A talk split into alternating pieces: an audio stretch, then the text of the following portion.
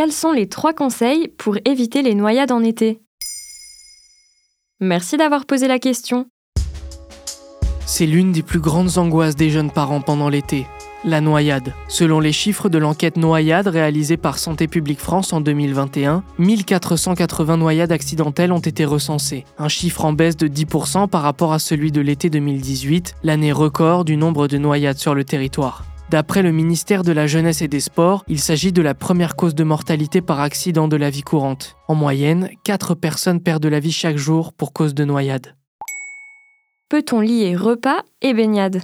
Vous l'avez sûrement entendu très souvent pendant les vacances d'été. Ne va pas te baigner, on vient de manger, tu pourras y aller dans 3 heures. Il s'agit là d'une idée reçue. En effet, selon un article du magazine Futura Science, on peut tout à fait se baigner après avoir mangé. Après un repas copieux, vos performances de nageur seront certes amoindries, mais vous ne risquez pas de vous noyer.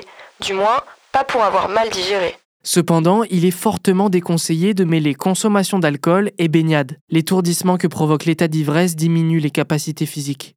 Quel est le premier facteur de noyade en France?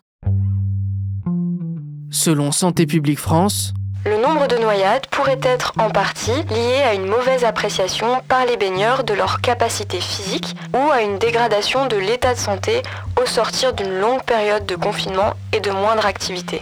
pour éviter ce phénomène, Santé publique France fait quelques recommandations. D'abord, tenez compte de votre état de forme et ne vous baignez pas si vous ressentez un trouble physique, notamment de la fatigue, des frissons ou encore des courbatures. Ensuite, adaptez l'intensité de votre nage à vos capacités et ne surestimez pas votre niveau de natation. Si ça fait longtemps que vous n'avez pas nagé, privilégiez les distances courtes par exemple. Et comment protéger les enfants de la noyade?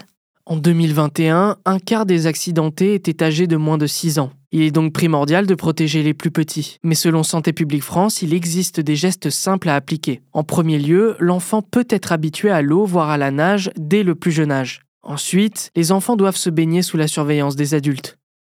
Voilà quels sont les trois conseils pour éviter les noyades en été. Maintenant, vous savez, un épisode écrit et réalisé par Samuel Lambrouzo. Ce podcast est disponible sur toutes les plateformes audio. N'hésitez pas à répondre au sondage du jour sur Spotify. Et si cet épisode vous a plu, vous pouvez également laisser des commentaires ou des étoiles sur vos applis de podcast préférés.